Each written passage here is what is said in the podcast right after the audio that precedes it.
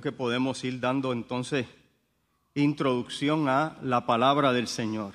Les invito a que vayan conmigo con sus Biblias al libro de Lucas, capítulo 1. Hoy vamos a estar viendo desde los versos 26 hasta el 38. Vamos a la escritura.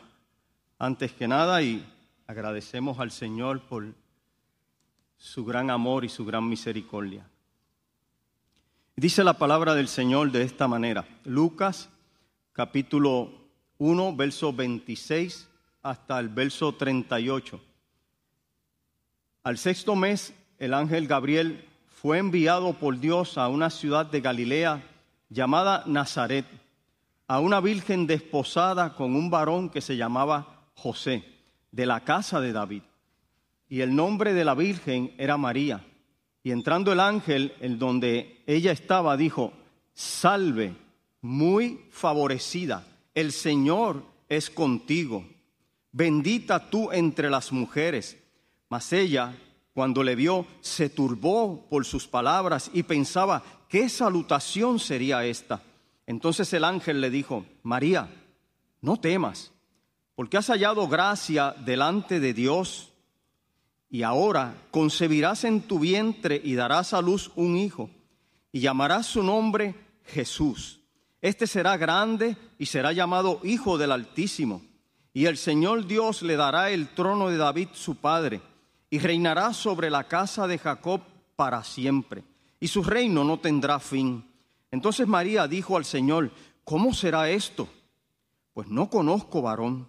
Respondió el ángel y le dijo, el Espíritu Santo vendrá sobre ti y el poder del Altísimo te cubrirá con su sombra, por la cual también el santo ser que nacerá será llamado Hijo de Dios. He aquí tu parienta Elizabeth, ella también ha concebido hijo en su vejez, y este es el sexto mes para ella, la que llamaban estéril, porque nada hay imposible para Dios. Entonces María dijo, He aquí la sierva del Señor, hágase conmigo conforme a tu palabra. Y el ángel se fue de su presencia. Y en el nombre del Padre, del Hijo y del Espíritu Santo, suplicamos que esta bendita palabra hoy traiga para cada uno de nosotros iluminación, fortaleza, dirección, consuelo, y si en algo también tiene que corregir nuestras vidas, que así a bien Él lo haga, porque Él es el Señor. Capítulo 1, hemos visto ya esa introducción y hemos titulado en este tema, realmente en el tema, hemos titulado Lucas, la verdad precisa. Hoy sí yo quiero compartir bajo un título, porque este es un gran sermón, eh, estos pasajes podrían tener como tres sermones, pero yo me propongo con la ayuda del Señor compartir bajo el título Ninguna cosa que Dios se proponga hacer según su voluntad eterna será imposible.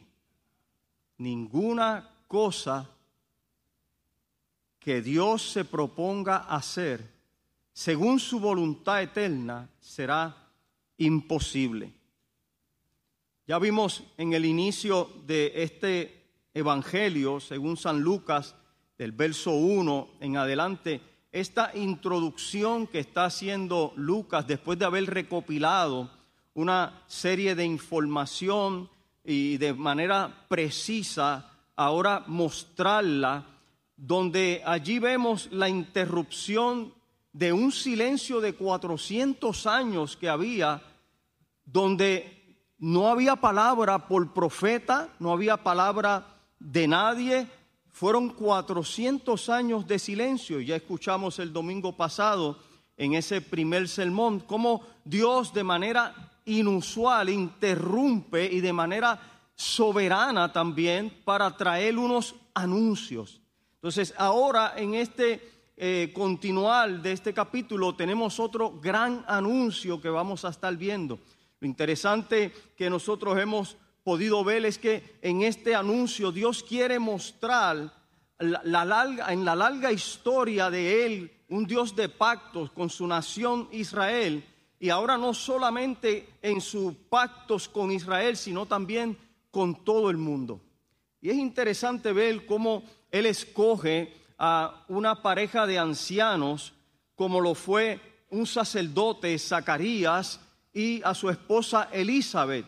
Y paralelamente ahora escoge a una pareja joven, como lo es María y José. Ambas parejas vemos que en el anuncio que se les trae viene una promesa de que van a concebir un hijo. Y lo interesante también es que ambos reciben que esa promesa se lleve a cabo. Y esa promesa, cuando ambos la reciben, tanto Zacarías como Marías elevan un cántico de poemas. En el cántico de Zacarías vemos entonces él hablando de Juan como ese mensajero profético que prepararía el destino para Israel y para el mundo, que abriría el camino. Y luego a María, cuando hace su cántico poético también, comienza a hablar allí sobre lo que es el destino de este niño y cómo ahora eh, viene Jesús siendo el rey mesiánico, profético, que preparará ahora el encuentro de la nación de Israel para salvación con Dios y también para todo el mundo, tal como se lo había prometido a Abraham.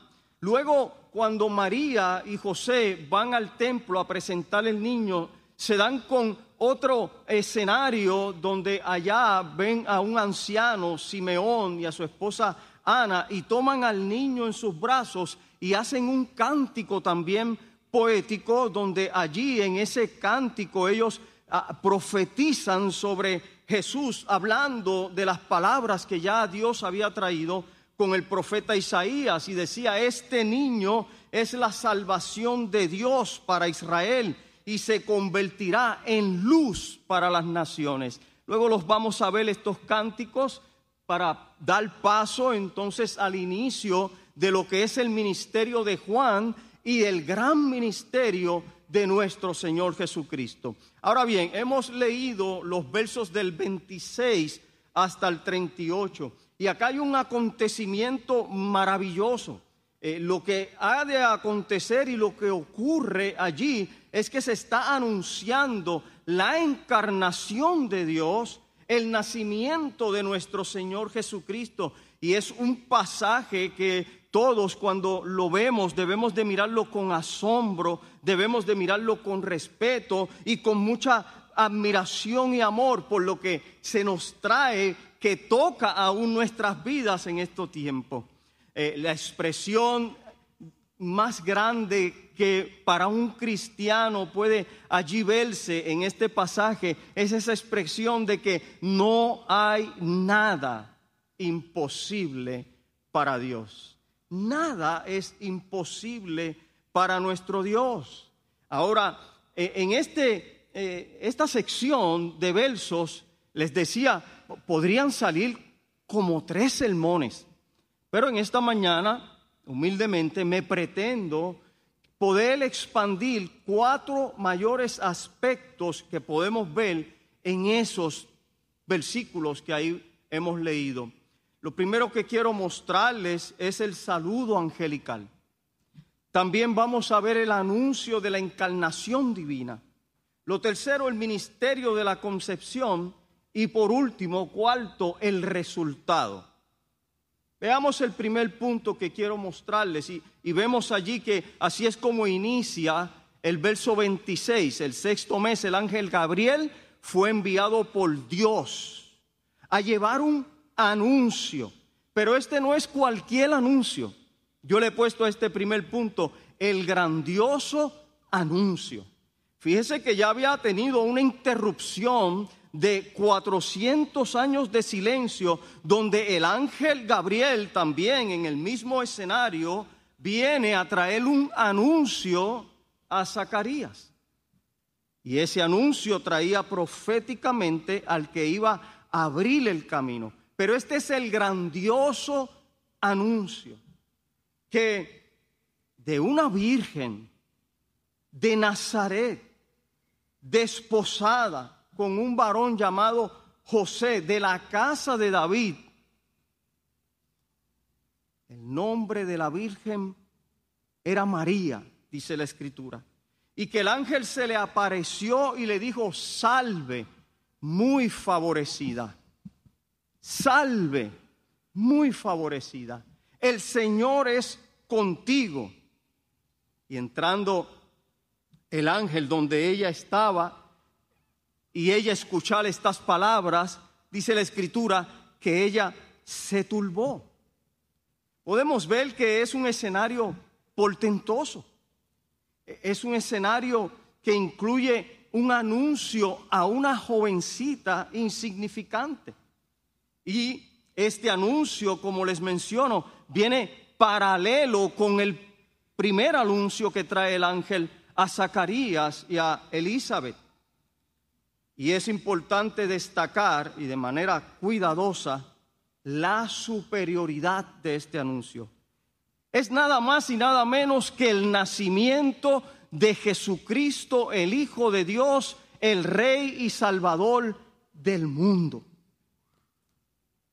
Lo segundo que quiero mostrarles, y les dije que son cuatro aspectos, el primero de esos aspectos es este tipo de saludo que da el ángel. El ángel se acerca a una ciudad, dos mil habitantes más o menos, una ciudad insignificante. Y Lucas, como tiene una mentalidad clínica, hace notar que era el sexto mes de embarazo de Elizabeth. Gabriel entonces viene como enviado de Dios, y es lo que significa eh, Angelus, eh, el ángel, un mensajero, y este mensajero viene con este ah, glorioso anuncio a una niñita, bueno, a una jovencita, debo de decir, de como algunos 14 años. Y es interesante porque en la cultura judía, el promedio para poder eh, dar, ¿verdad?, a una niña que se desposara, a una joven que se desposara, era entre los 12 y 14 años. Entonces hace notar que ella estaba desposada, que todavía no se había casado, era una virgen, como se consideraba entonces a las jóvenes de 14 años. Y aquí ella viene a ser ahora el agente y protagonista eh, para traer la encarnación de Cristo. La narración de Lucas hace claro notar que Gabriel se acerca a María y le da una salutación donde le dice, alégrate, porque eso es lo equivalente a esa salutación que él le da favorecida, bienaventurada. Alégrate. ¿Por qué?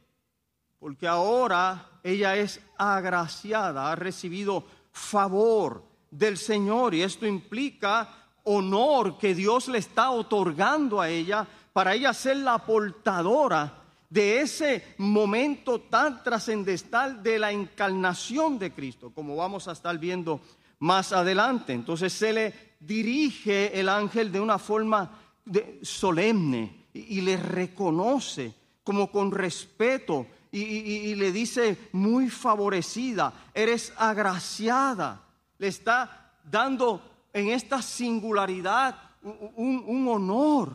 De hecho, a ella le sorprende porque esas salutaciones no eran comunes para una joven insignificante de Nazaret de Jerusalén.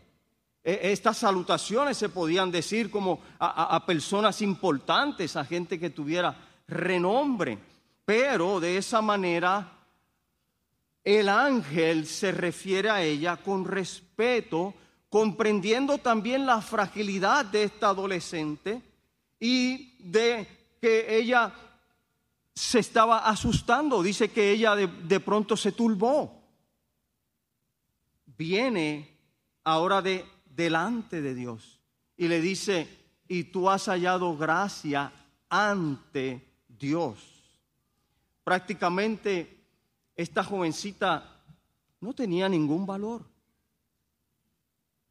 Y de una ciudad como esa, tan pequeñita, menos todavía.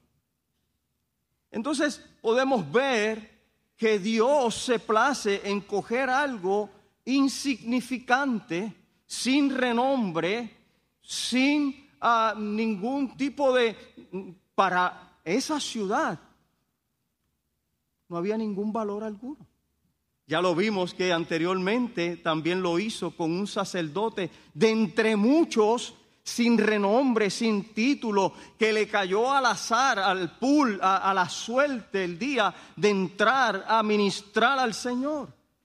Un sacerdote ya en la ancianidad que no tenía ningún significado para los hombres, que no era nada de importante, que no tenía todos los títulos o todo ese, todo, esa glamour o fama. Entonces podemos ir viendo ya una aplicación temprana. Dios escoge, dice en Primera de Corintios 27 y 29, escoge lo vil, lo menospreciado, para avergonzar a sabios, y lo débil del mundo escogió Dios para avergonzar a fuertes. Lo vil del mundo y lo menospreciado escogió Dios, lo que no es para deshacer lo que es, a fin de que nadie se jacte en su presencia. Escoge a un insignificante anciano sacerdote y a una insignificante joven en este nuevo y gran anuncio para ser portadora de lo más maravilloso que usted y yo podemos experimentar en esta vida. Y es ella ser el instrumento de Dios para la encarnación de nuestro Señor Jesucristo. Bendita entre las mujeres. Lucas, ahí mismo en ese capítulo 1, si usted busca el verso 42, usa esta misma expresión. Bendita tú entre las mujeres y bendito el fruto de tu vientre. Allí, en esta oración, los romanistas se votaron. Se votaron, pero paseta. Ha sido una de las oraciones que han tomado que ha traído más controversia a través de los siglos. Y usted probablemente como yo, cuando en otro tiempo, sin la iluminación del Evangelio, orábamos el Ave María.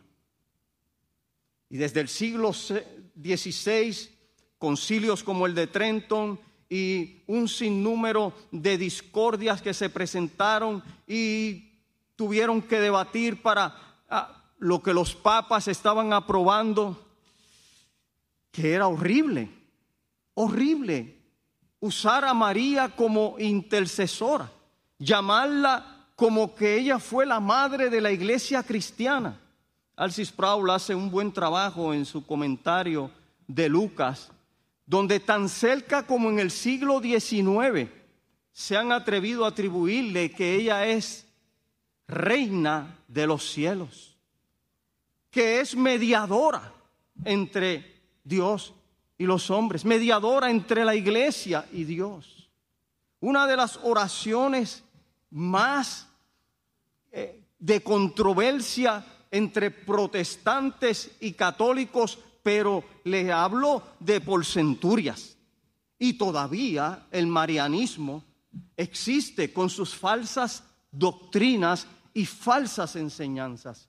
Porque luego vamos a comprender en la escritura que el único Salvador, y usted y yo ya lo estamos viviendo, si tú que me escuchas o estás acá por primera vez, nunca habías escuchado que solo Cristo salva y que solo es el camino, la verdad y la vida y que nadie va al Padre si no es por Él, hoy el mensaje está siendo anunciado para que vayas al Salvador y por medio de solo Jesucristo que hay salvación, tengas la vida eterna.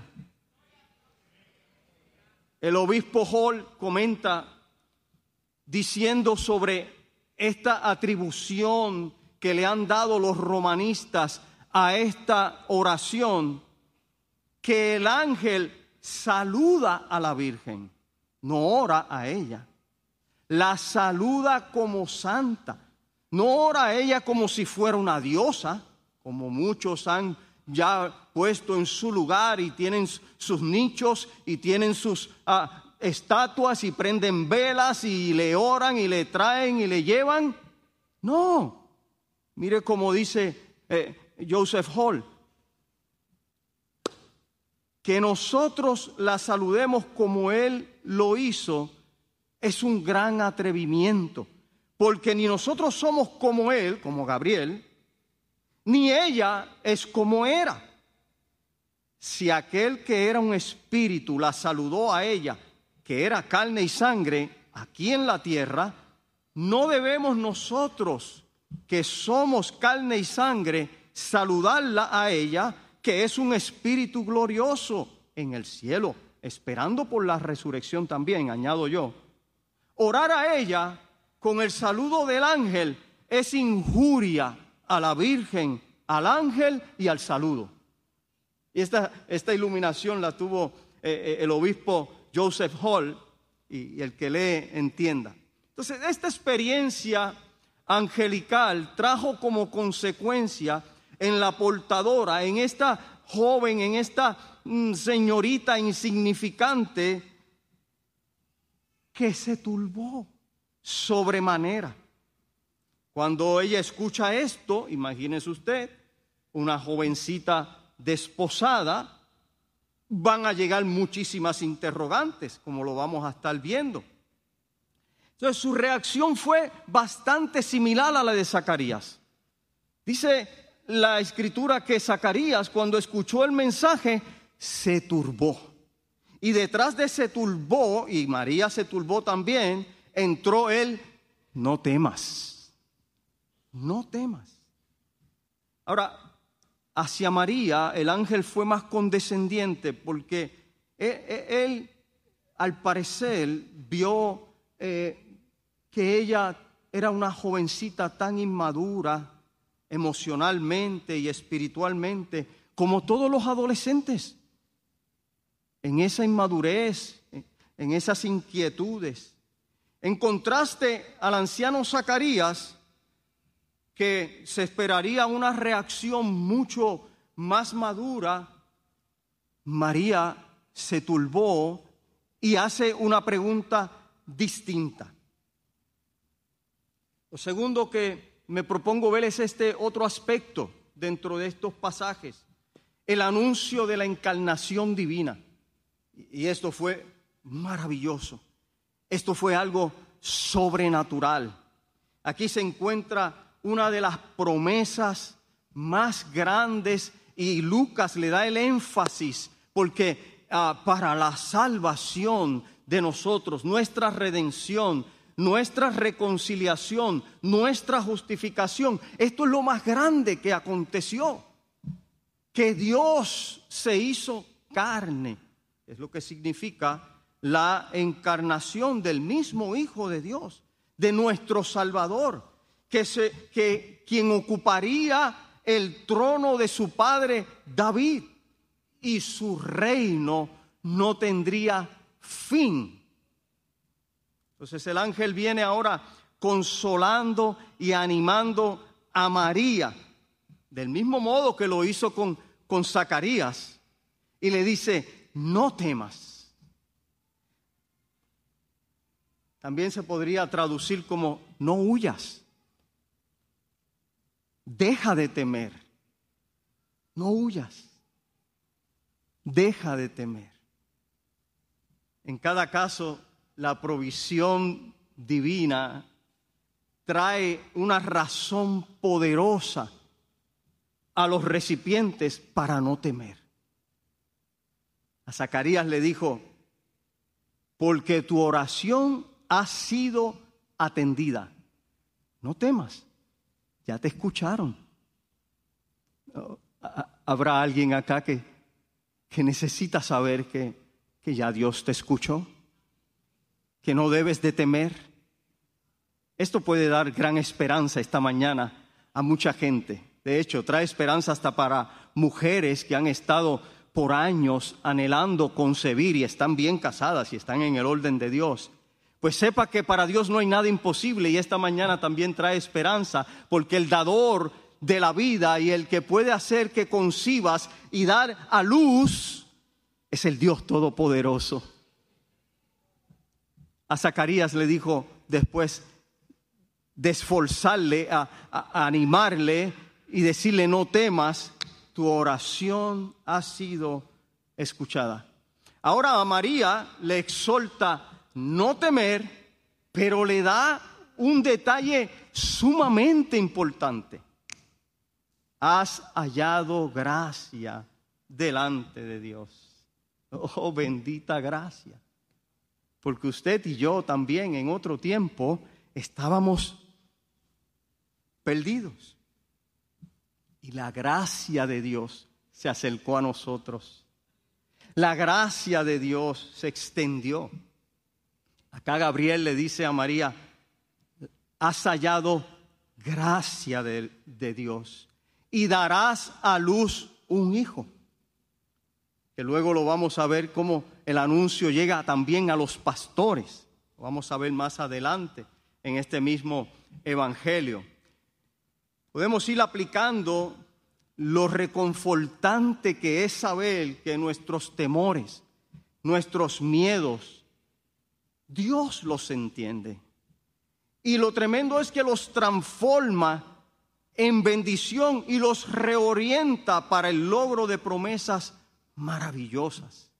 Fíjese que dos veces Gabriel enfatiza que María había hallado gracia delante de Dios, en el verso 28 y en el verso 30. Y esto es fundamental que nosotros lo podamos tener claro, porque a diferencia de Zacarías que tuvo temor, pero se, se albergó un poco de duda en su corazón, María no toma la misma reacción. María, vamos a ver en el resultado cómo ella, después de que se le contestara su pregunta, ella tomó la actitud correcta la cual nosotros como creyentes también debemos de mirar allí para reconfortarnos y redirigir nuestras vidas también. Ahora observe en los versos 31 y 33 que establece a María el ángel tres mandatos de por qué esto iba a acontecer. Darás a luz un hijo, llamarás su nombre Jesús, que significa salvación, o Jehová salva, o Yahweh es la salvación. Concebirás, darás a luz y llamarás su nombre. Ese es el mandato que le trae Gabriel a María, para que ella esté clara de hacia dónde va el propósito de Dios con su vida. Mateo 1:23 dice, He aquí una virgen concebirá y dará a luz un hijo y llamará su nombre Emanuel, que traducido es Dios con nosotros. Entonces, en este anuncio hay un patrón establecido desde el Antiguo Testamento donde proféticamente ya esto se estaba anunciando previamente. Lo vimos que Mateo hace el énfasis en ese primer capítulo, verso 23. Dios con nosotros, Emanuel. Ahora, cuando observamos en el Antiguo Testamento ya estas profecías de antemano, desde segunda de Samuel 7:12, ya está anunciando sobre el nacimiento del Emanuel, al igual que en Isaías 9, 6 y 7.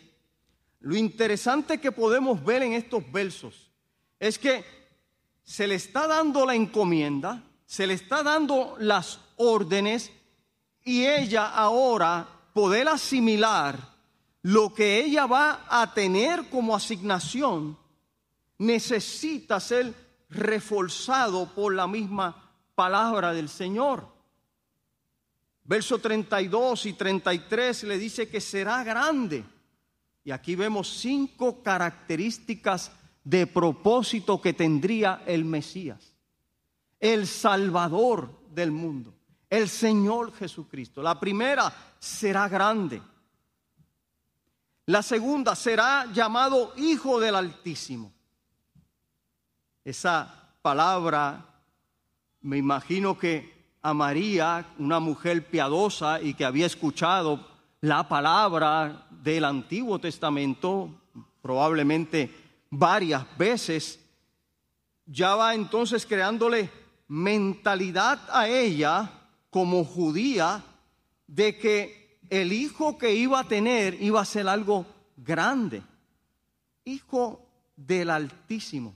Para el judío, los atributos de un padre eran transferidos a sus hijos como si fuera una fotocopia. Y acá estamos viendo a esta joven adolescente que el ángel le está diciendo será llamado Hijo del Altísimo.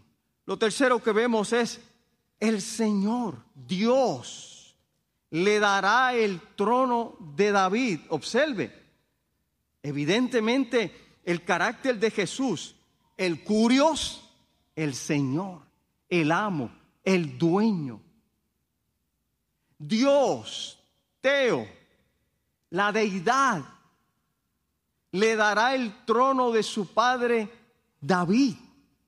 Ella era una jovencita de descendencia de David. En su genealogía estaba el rey David. Y eso hace eco a las promesas pactuales de Dios de que de su trono daría heredad para salvación a todas las naciones y su trono sería para siempre. Un trono sempiterno. Entonces, ya no le queda evidencia a María demostrada por el ángel de que lo que está aquí trayendo con estas condiciones ella entonces podría entender que la hayan escogido siendo tan insignificante para una labor tan grande, necesitaba una gran respuesta. Y vamos a ver esa respuesta. ¿Cómo posible usted y yo? a alguien que no tiene los recursos, que no tiene la capacidad, que es tan insignificante que le den una tarea, un proyecto tan y tan grande, ¿cómo se sentiría? Necesito que me digas el cómo, cuándo, dónde, por qué, y presupuesto, y pedir evidencia, ¿sí o no? Fue suficiente la palabra del mensajero. Luego le voy a explicar el cómo, porque recuerde que estamos hablando de una señorita pero lo vamos a ver.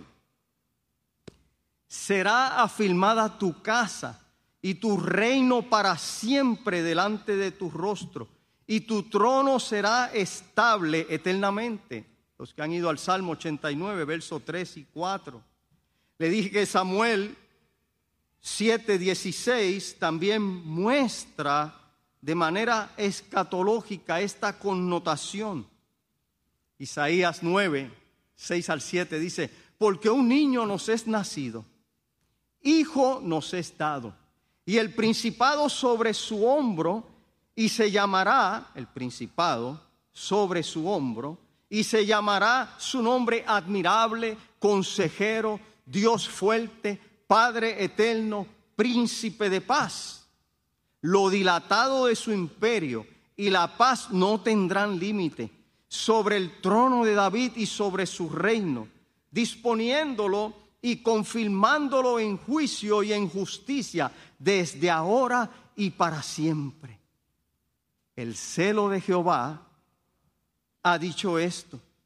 El celo de Jehová de los ejércitos, el Dios que nunca miente, el Dios que para él no hay nada imposible, que puede interrumpir en el tiempo, que puede hacer de maneras que jamás nosotros podríamos comprender. acá le está trayendo el anuncio del cumplimiento profético de lo que ya él venía anunciando por algunas centurias.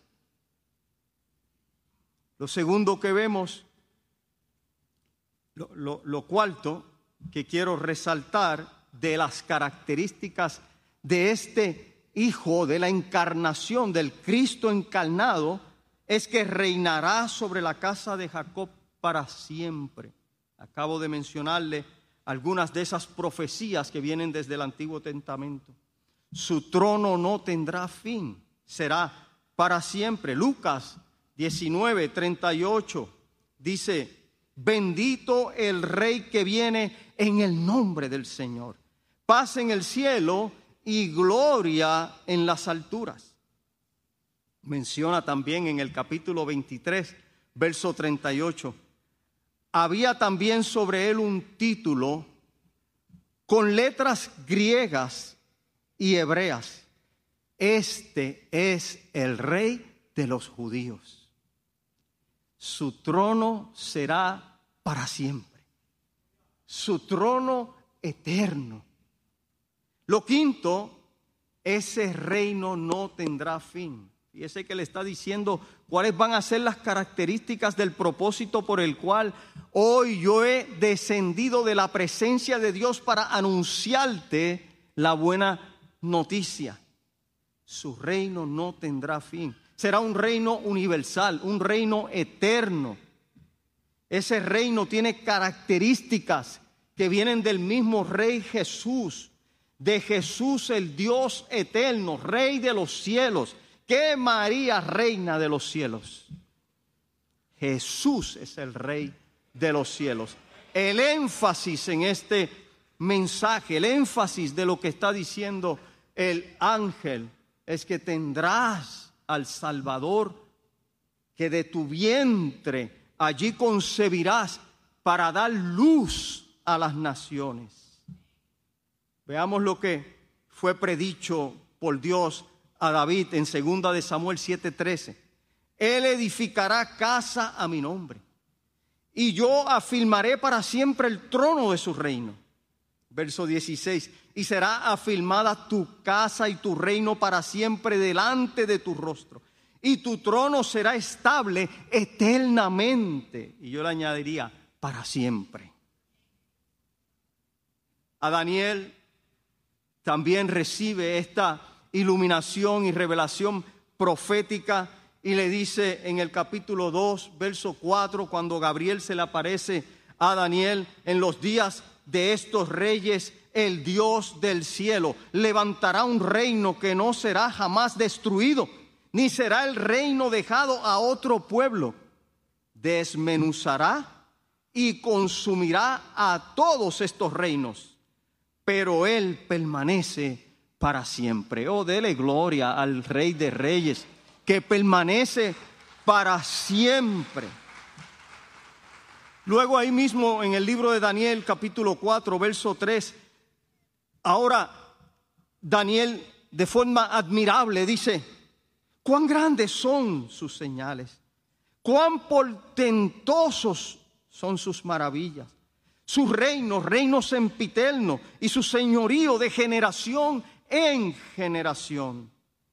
Luego en el verso 14 del capítulo 7 dice que le fue dado dominio, gloria y reino para que todos los pueblos, naciones y lenguas le sirvan. Su dominio es dominio eterno, que nunca pasará, y su reino uno que nunca será destruido. Cuando escuchamos también a Juan escribiendo en Apocalipsis, Dice que se le ha dado autoridad, poder y dominio sobre toda tribu, lengua y nación. Y toda rodilla se doblará ante Él y confesará, Jesucristo es el Señor de gloria. Confiésele toda lengua. Y aquel que puede llamarle Señor es porque el Espíritu Santo está interviniendo en él. Porque nadie puede llamar a Jesús Señor si no fuera por el Espíritu Santo. Que vamos a ver la importancia de la tercera persona de la Trinidad también en este pasaje. Ya estamos viendo la importancia de la segunda persona de la Trinidad. Dios encarnado en la persona de Cristo.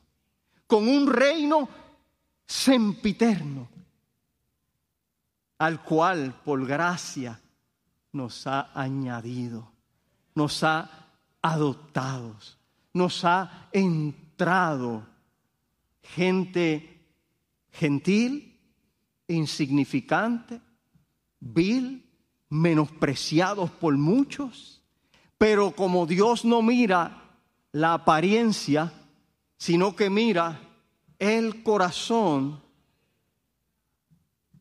eso es lo maravilloso de nuestro Dios. No, no quiero ir más allá, voy adelante. Estoy en la, en la quinta característica de ese maravilloso ser encarnado, Jesucristo el Señor. Su reino no tendrá fin. Ante Jesús toda rodilla se doblará, como les mencioné.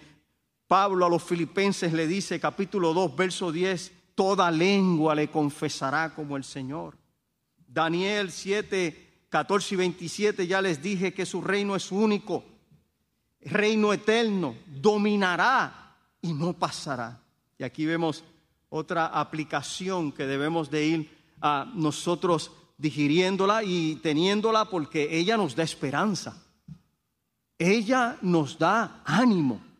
Ella nos estimula para seguir fieles a nuestro Señor y Salvador Jesucristo. Por eso no tenemos por qué avergonzarnos del Evangelio. No tenemos por qué avergonzarnos de llamarnos cristianos y de decir que Jesús es el único Salvador y no hay otro. ¿Por qué?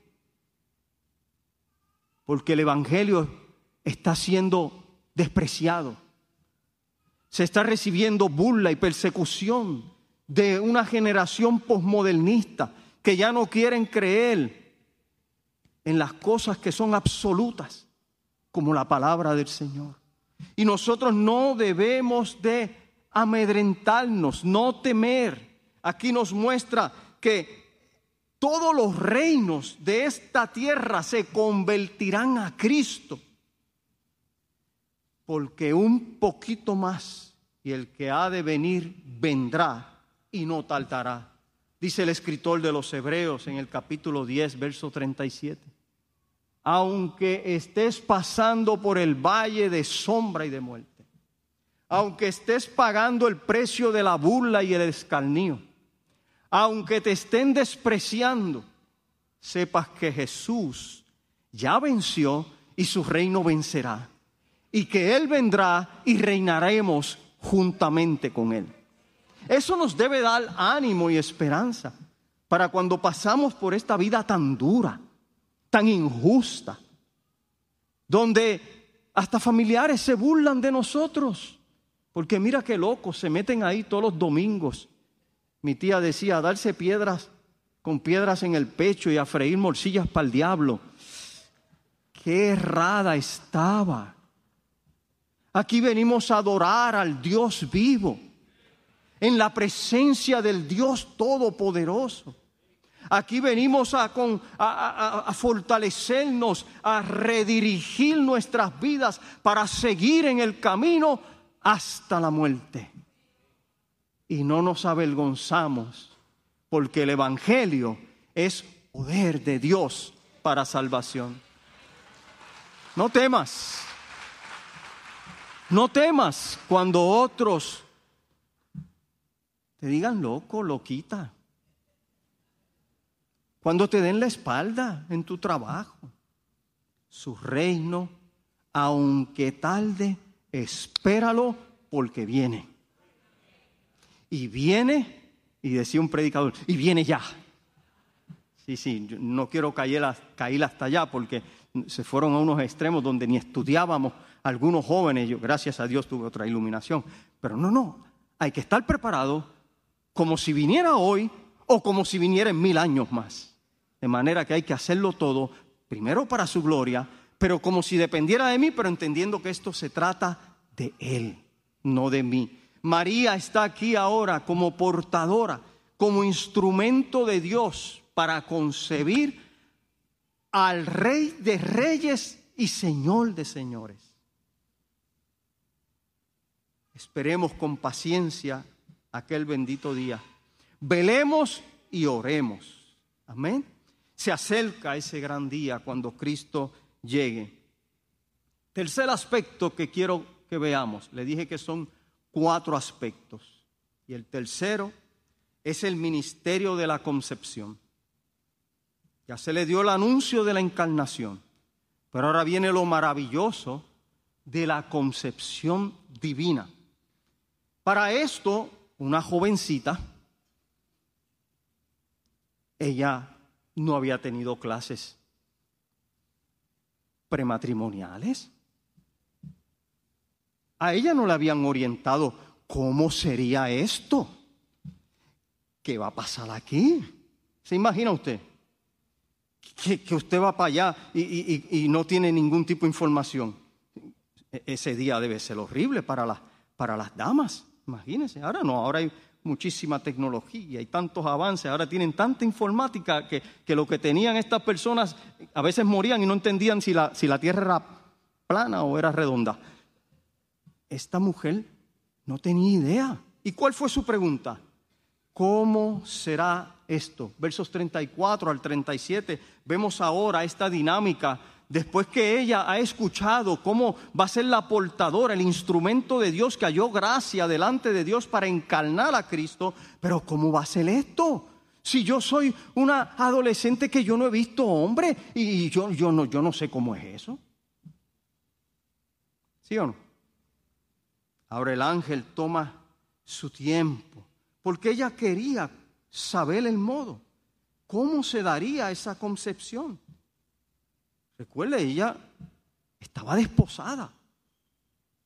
Quizás José todavía no se había atrevido ni a hablarle de cuál iban a ser sus expectativas.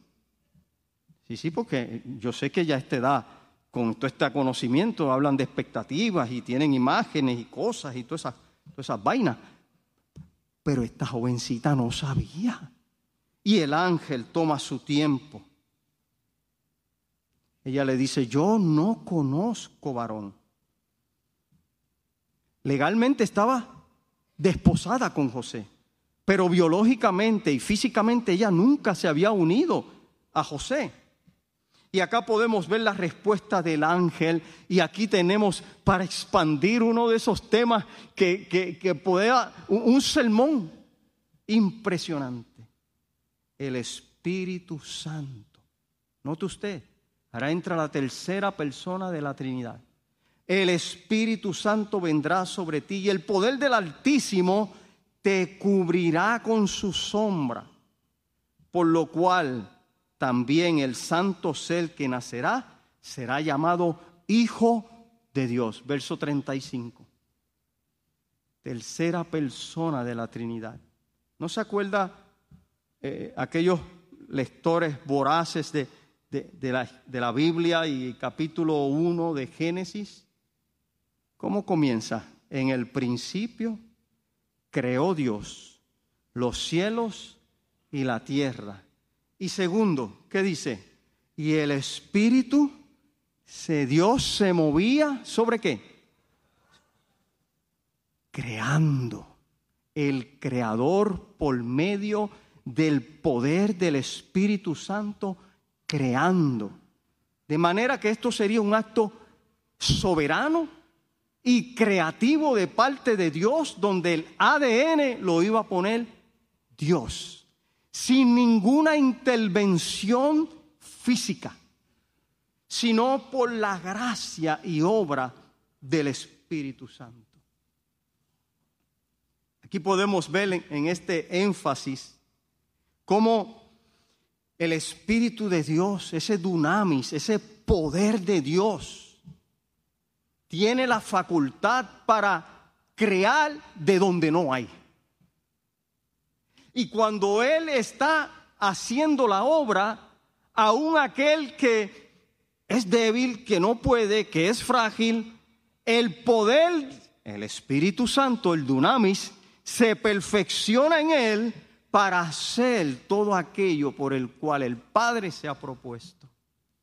Ninguna cosa para el Dios eterno es imposible cuando Él soberanamente así lo decide. El Espíritu Santo lo vemos en Génesis, lo vemos en los profetas, lo vemos en los jueces, hasta Saúl profetizó cuando estaba el, grupo de profetas y el Espíritu Santo vino sobre Saúl. Gedeón, cuando el Espíritu Santo vino sobre él, un hombre temeroso, debilucho, insignificante, ahora esforzado y valiente. David, cuando el Espíritu de Dios venía sobre él, enfrentaba a los Goliat. Sansón, que cuando el Espíritu de Dios venía sobre él, hacía cosas impresionantes. Y así podemos ver la obra de la tercera persona de la Trinidad. Luego, cuando se abre este gran anuncio, el Espíritu Santo ahora sobre Juan y Juan abriendo el camino sin miedo, no importando que lo fueran a decapitar, a apedrear, a perseguir, a, a reírse de él. El Espíritu Santo nos da el poder para nosotros enfrentarnos a pesar de nuestras debilidades. Jesús, cuando fue bautizado por Juan, el Espíritu Santo vino sobre él.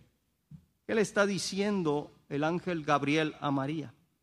El Altísimo, el Todopoderoso, el que nunca cambia, el que todo lo puede, el que para él no hay nada imposible, que después le reafirma para entonces que ella eh, aumente su fe, hará esto. Eso nos debe dar esperanza, porque hará todo lo que desde antes de la fundación del mundo se propuso contigo y conmigo, conforme a su voluntad, para que nosotros le exaltemos, le bendigamos y le demos gloria. Lucas en el 1.36 dice que le aumenta el ángel la fe también a María. No lo dejo ahí. No le dijo, pues vendrá el Espíritu Santo sobre ti. No, no, no. Él sabía la fragilidad y que ella necesitaba fe. Porque sin fe es imposible que nosotros podamos creer a la promesa. Pues entonces ahora viene y le habla de un testimonio que ya aconteció de alguien que ella conoce y es cercana a ella. En el sexto mes de estar Elizabeth embarazada, él, él le dice, él le dice, y, qué gran misericordia el ángel tiene para aumentar la fe de María, la Virgen, contándole ese hecho. Y así es como Dios hace las cosas. Conoce nuestra fragilidad, pero no nos deja así. Nos llena de su Espíritu Santo, pero nos da también testimonio de su bendita palabra. 34 al 37, ese énfasis de esta obra sobrenatural es mostrar a Dios como el protagonista de la encarnación, salvación y de la inserción de su reino eterno al ser humano, incluyendo a María como beneficiaria. Le mostró la multiforme gracia del Señor que convierte esta historia y está claro que le dice, y ya Elizabeth, tu pariente, está embarazada. Y también fue por la gracia de Dios que concibió y luego viene a dar a luz. Le reafirma en el verso 37, porque nada imposible hay, dígalo conmigo, porque nada imposible hay para Dios. ¿Habrá algo imposible para Él? Todavía ella no conocía, recuerde, ella está acá perpleja, patidifusa, con temor, pero él le da testimonio, aumenta su fe y ahora le dice, nada hay imposible. Si usted, digo, por menos que eso, algunos corren a ciega.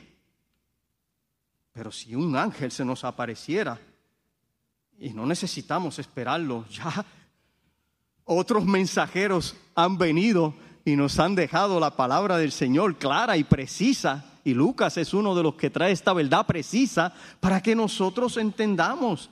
Aquí nos trae iluminación, que nuestro Dios es todopoderoso y que todo lo que Él se propone hacer, Él lo va a hacer. Amén. Y eso nos da ánimo, nos da esperanza, como decía ahorita. Génesis 18, 14, cuando se le aparece también un mensajero a, a, Sara, le dijo esto mismo. Sara la estéril, ¿se acuerda? La esposa de, de Abraham, quien por el pacto que Dios le había, la promesa que Dios le había dado, surge todo este acontecimiento. En tu simiente serán benditas todas las naciones. Y le dice a aquel mensajero a, a Sara, ¿hay para Dios alguna cosa difícil? Pregúntale al que está a tu lado, ¿hay para Dios alguna cosa difícil? Díselo al que está al otro lado. ¿Hay para Dios alguna cosa difícil? Usted que me escucha o que va a ver la reproducción, para Dios no hay nada imposible. Lo más interesado que estás en la salvación de tu alma. Por eso se encarnó y vino a través de Jesucristo para abrir el camino de salvación y reconciliación y justificación para nosotros. Todo lo demás es por añadidura.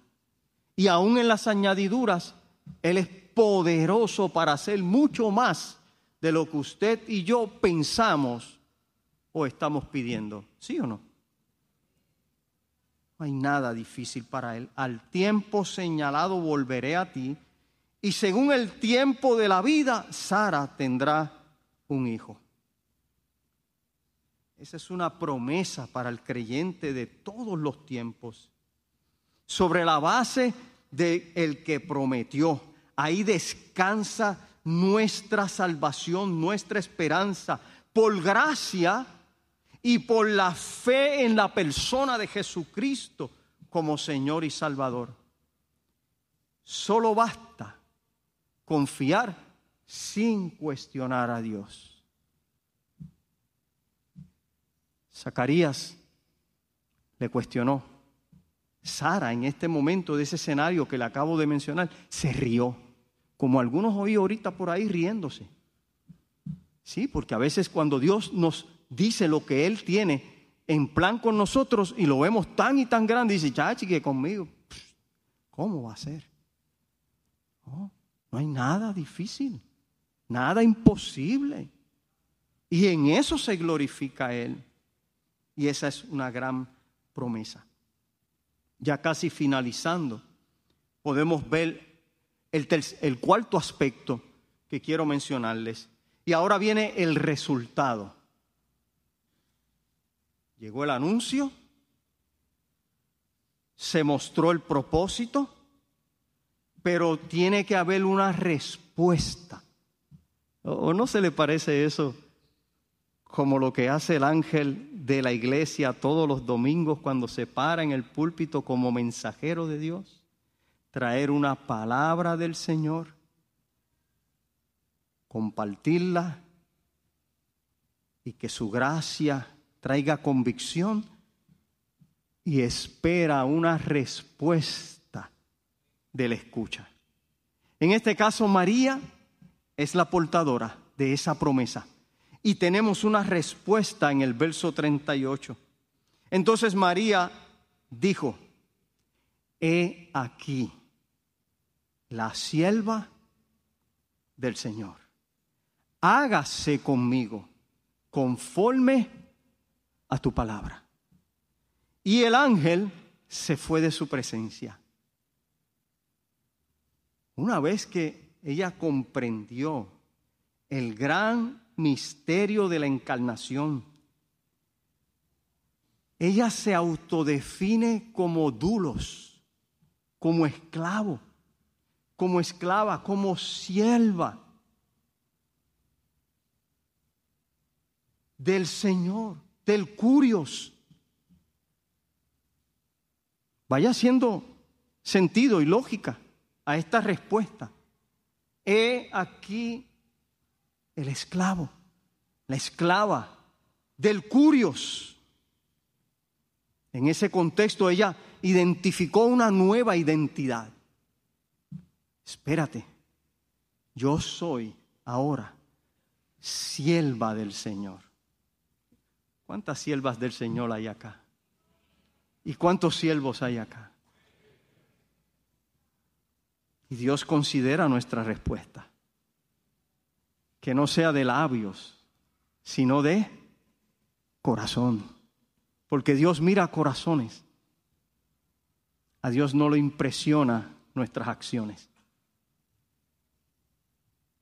Nuestros corazones, convencidos, he aquí tu sierva. Hágase. Oh, qué difícil esto. Porque todos sabemos el Padre nuestro. Pero cuando llegamos allí y la enfermedad me está dando, pero de arroz y de masa, decíamos nosotros, de pasta y queso, y no puedo dormir, y esto sigue, y esta prueba, y esta escasez, y esta situación, y esta vaina, y esta persecución, qué difícil es decirle como Jesús también en el momento de su agonía, antes de su via crucis, le dijo al Padre, si te es posible, pasa de mí esta copa. ¿Cuántos acá están así orando? Yo sé que sí, pero hay algunos que Dios le va a decir, bástate mi gracia porque mi poder se perfecciona en tu debilidad. Y la respuesta debe de ser, Señor, pero no se haga como yo quiero, sino que se haga tu voluntad. Y eso fue lo que le dijo esta sierva al Señor. Hágase conforme a tu palabra. Hágase la voluntad del Altísimo, del Todopoderoso. Y va a haber momentos en nuestra vida que tendremos que decirle, hágase tu voluntad. Y eso trae paz. La perturbación mayor es querer buscar la solución por uno mismo. Pero la paz debe ser el resultado de nuestra confianza y nuestra fe en la promesa de la palabra del Señor. Hágase como dice tu palabra. No como yo pienso, no como piensa aquel, no como dijo el otro, no como el diagnóstico, no como esto, no como lo otro. No. El que lo dijo, lo hará. El que comenzó la buena obra, la perfeccionará. Y a veces, y créame, me estoy dando a, fuera del, de, y sé, y con respeto lo estoy tomando, de que en la predicación es positiva, pero me voy a, a ir hacia allá un poquito. De decir que nuestra respuesta tiene que ser en fe y en confianza en la palabra de Dios y que no debemos de dudar, ni con incertidumbre, ni con cuestionamientos, sino una fe robusta, no la temporal, la intelectual, la que razona, la que dice, esto lo dice la palabra de Dios y Dios no miente. Hágase tu voluntad. Entonces aquella actitud dócil, y humilde debe ser la postura permanente de nosotros los cristianos, delante de Dios, a fin de que Él pueda realizar en la historia sus propósitos. Solo entonces fue que el ángel se fue. Observa usted el verso como dice, y el ángel se fue de su presencia. Oh, aquí hay ah, otro tema para expandir porque el ángel, además de traerle el anuncio, de explicar lo que iba de acontecer, no, no esperaba nada más que ella le escuchara y afirmara, asintiera, no, que respondiera. De manera que el mensajero trae el mensaje, pero también le interesa cuál va a ser nuestra respuesta ante el mensaje. Y por ahí podríamos coger paso y no me voy a meter allá a manipular a nadie ni nada de esas cosas. Hágase conforme a tu palabra. Esa fue su respuesta. Entonces el ángel se fue. De manera que a Dios le importa que escuchemos el mensaje. Y quiere saber qué es lo que nosotros también pensamos. Él ya lo está viendo. Él conoce todo nuestro ser, todo nuestro pensamiento. Pero a Él le, le place examinar cómo respondemos. Y la respuesta de esta sierva del Señor fue poderosa. Yo quiero ya concluir con, este, con esta exposición, con este sermón como usted le quiera mencionar.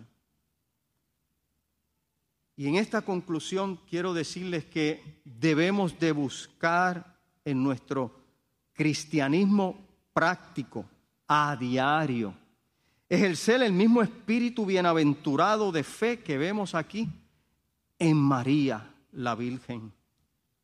Que estemos dispuestos a ir a cualquier lugar, a hacer y ser cualquier cosa, independientemente de los inconvenientes presentes e inmediatos, en la medida en que la voluntad de Dios y el camino de Él deben estar claros.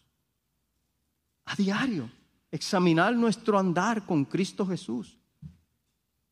Ir sin temor a donde Él nos lleve, a hacer lo que Él demanda de nosotros, lo que nos pide, que es ser testigos.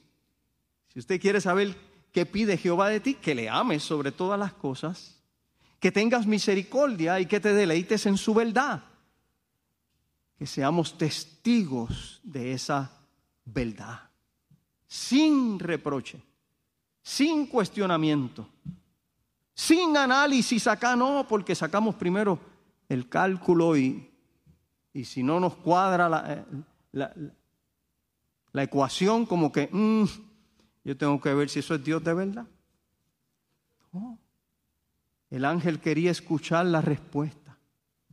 Y ella respondió al curios, hágase tu voluntad. Nota de, Joseph Hall en, cuanto a, a este pasaje, él dice de esta manera, y cierro. Oramos recogemos nuestras ofrendas, damos los anuncios y seguimos nuestra misión. Joseph Hall lo describe de esta manera.